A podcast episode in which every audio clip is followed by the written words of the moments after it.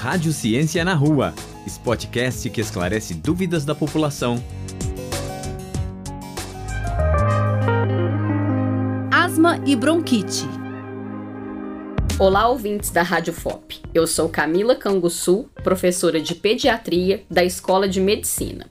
Hoje vamos falar sobre asma e bronquite. Bronquite é a inflamação dos brônquios. Os brônquios são ramos que levam o ar para dentro dos pulmões. Se a gente pensar o pulmão como uma árvore, a traqueia é o tronco, os brônquios são os galhos e os alvéolos são as folhas. Assim como nas folhas, é nos alvéolos que ocorre a troca de gases. Então, os brônquios são a rede de caminho dentro do pulmão. Os brônquios podem inflamar devido a uma infecção, como um vírus ou bactéria, ou por conta de uma agressão, como a fumaça de cigarro.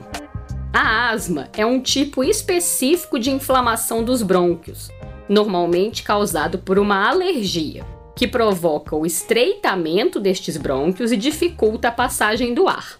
Esse fenômeno é chamado de broncoespasmo. Os sinais e sintomas da bronquite e asma são parecidos: tosse, sensação de falta de ar, mas na bronquite normalmente tem mais secreção, catarro.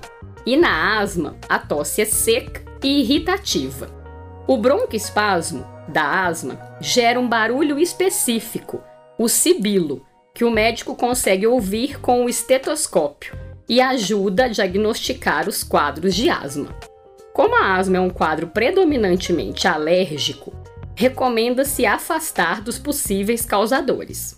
Os mais comuns são ácaros, poeira, fumaça de cigarro, cheiros fortes, como os produtos de limpeza, fuligem, super comum agora nessa época de incêndios, infelizmente.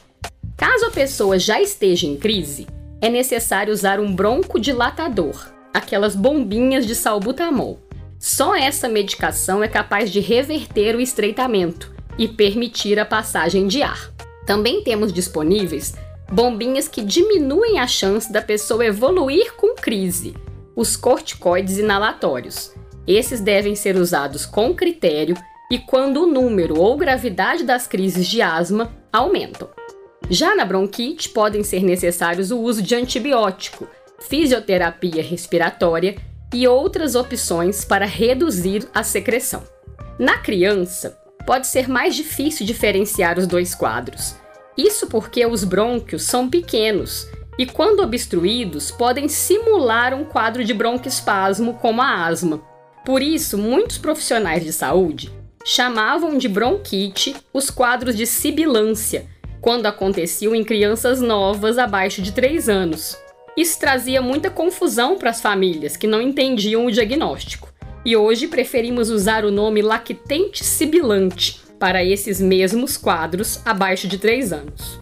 No inverno, aumenta a quantidade de vírus circulantes, em especial porque as pessoas ficam mais aglomeradas em ambientes fechados, o que favorece a transmissão.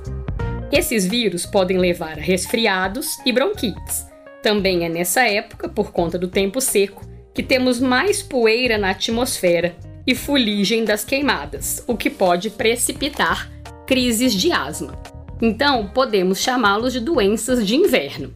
No geral, a melhor maneira de preveni-las é mantendo os ambientes limpos e bem arejados, trocar colchões, travesseiros, evitar tapetes e cortinas nos quartos e parar de colocar fogo em lixo ou lotes baldios.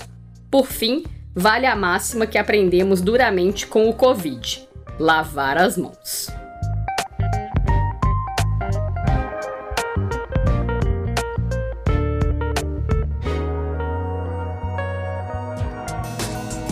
Rádio Ciência na Rua, podcast que esclarece dúvidas da população. Uma produção Rádio FOP FM. Realização Universidade Federal de Ouro Preto e Fundação de Educação, Artes e Cultura.